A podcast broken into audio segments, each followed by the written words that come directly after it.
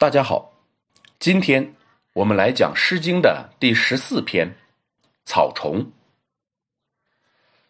随着我们读的作品越来越多，我们可能会发现一个特征，即《诗经》题目的拟定是比较随意的。比如“关雎”，它就不是一个有意义的概念。再比如《论语》里面的标题啊，第一篇以学而命名，这两个字同样没有任何意义。他们只是以开篇第一句里的几个字作为标题，这是先秦文学的一个普遍特征。当然，本篇的标题还是有一定意义的，“草虫”就是草中的虫子。这是一篇什么样的作品呢？好，我们先来通读全诗。夭夭草虫，惕惕腹中。未见君子，忧心忡忡。一击见之，一击构之，我心则降。至彼南山。言采其绝，未见君子，忧心忡忡。一击见之，一击构之，我心则悦。至彼南山，言采其微，未见君子，我心伤悲。一击见之，一击构之，我心则疑。全篇三章。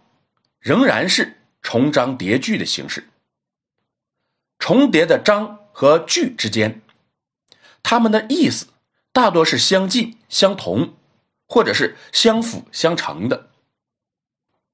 当我们对《诗经》的这一特点有了自觉的认识，在理解作品的时候，就会有比较明确的方法。比如我们前面所说的。将文字打乱，重新构建场景，在这样的场景中去理解事件以及主人公的情感。本篇也是如此。那我们今天要回答两个问题：第一，这是一个什么样的场景？第二，主人公有什么样的心情？先看第一章头两句：“夭夭草虫，涕涕腹中。”各种各样的虫子在草里鸣叫，肥肥的蚱蜢在草地上蹦跳。中啊是蝗虫，就是蚱蜢，也叫蚂蚱。腹中就是肥肥的蚱蜢。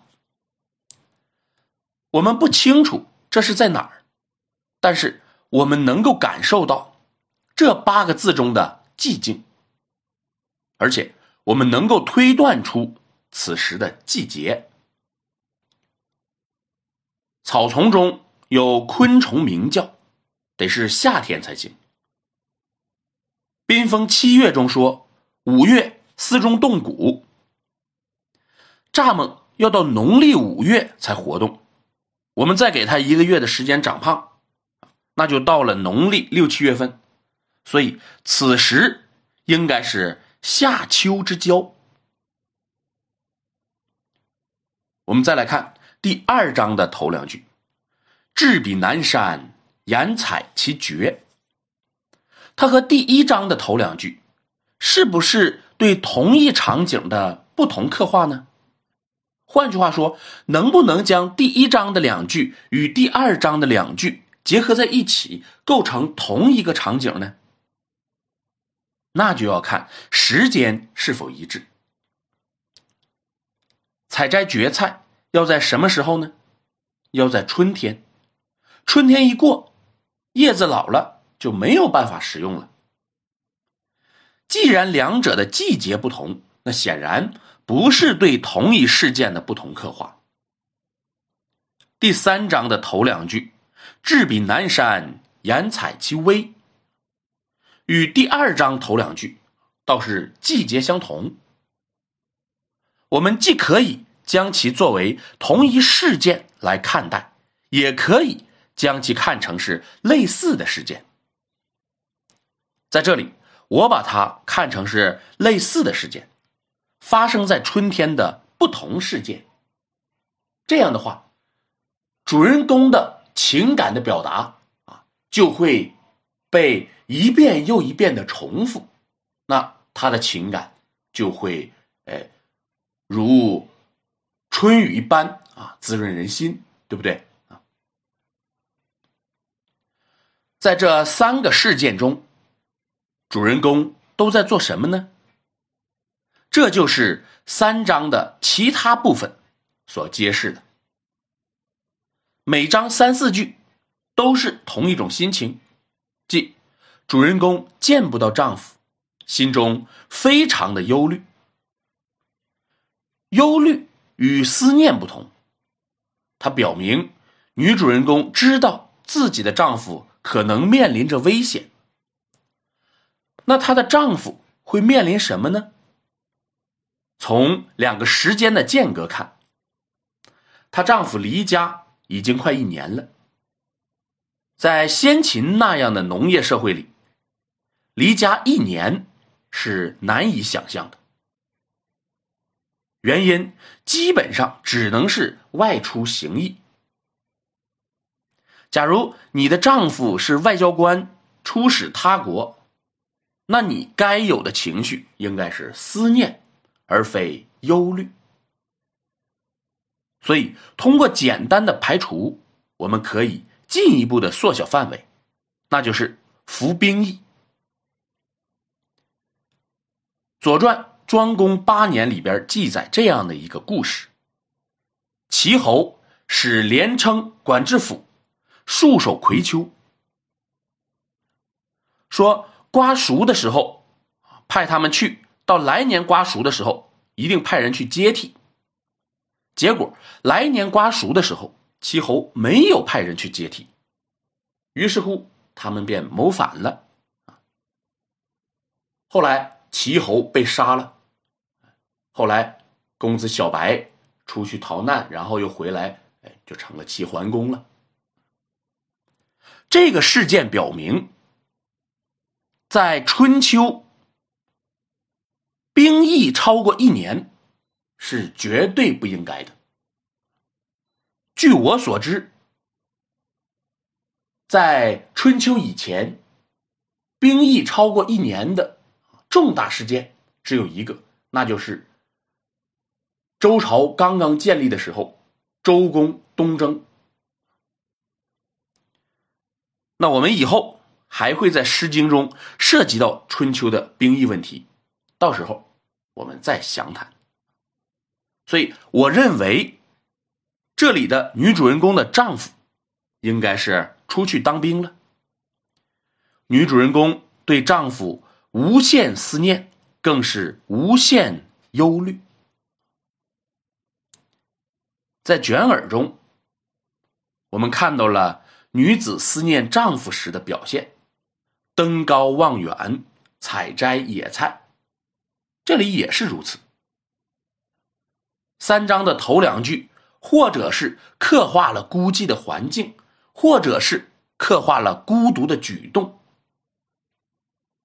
而且重复了三次，啊，把主人公的忧心烘托的特别浓烈。大家自己可以品味一下。然而。主人公并不止步于忧愁和思念，他进一步把自己的渴望讲了出来。他在每一章的最后说：“只有我看见他了，只有我们面对面相见了，我的心才会放下。”这里有几个词需要强调：“意即见指”的“意”。不是“也”的意思，这里要理解为只有。还有，有人说“一记构指”的“构”与婚购的“购”通假，是说男女发生性关系，这我就不理解了。妻子表达对丈夫的思念，为什么要把夫妻之间的姓氏唱出来呢？虽说春秋以前中国人尚未受到礼教的束缚，但是唱彼此的情谊相思本身就很好啊。就是我们现代人也没有在歌曲里把性行为明目张胆的宣扬啊。我们读《诗经》里有很多表现性行为的地方，那都是用了隐喻的呀。所以这里的“构”就是遇见的意思。它和“见”的区别，是在这两个字并列的时候才产生的。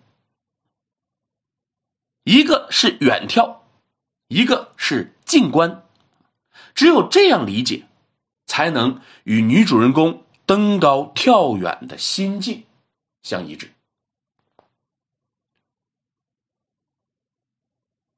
这里也提到了啊，他的心情的最终落下，也就是一个“降”字，一个“月”字，一个“夷”字啊，“夷”就是平。等见到丈夫了，我心就平了啊，这个不用说。月。和说是个通假啊，因为在先秦时代呀，还没有我们竖心旁的这个“月”字啊。那这个“月”两情相悦吗？见到丈夫了，我也高兴了这个也不用说。第一章里边，我心则降。哎，有的人觉着，呃，有点儿特殊，实际上一点都不特殊。为什么呢？我们现在有一个词儿，哎呀。我的心都提到嗓子眼儿了，我的心提起来了。那降和提不正好是一对反义词吗？我心则降，那就是我心放下了，我就放心了。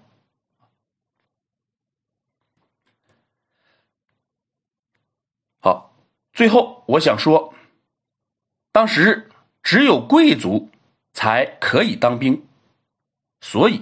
本章的女主人公不是一位采野菜的劳动妇女，而是一位贵族妇女。同样，她称自己的丈夫为君子。最初，也不是所有的妻子都可以称丈夫为君子的。由这两点，我们能够认定这个女主人公绝对是一个贵族妇女。讲了两周了，可能很多人会发现，我很少带着大家去感受。我认为诗歌只只能够靠自己去品味，而我需要做的就是替人找到路径，扫清障碍而已。不知道大家认同不认同啊？好，这首诗我们就讲到这里。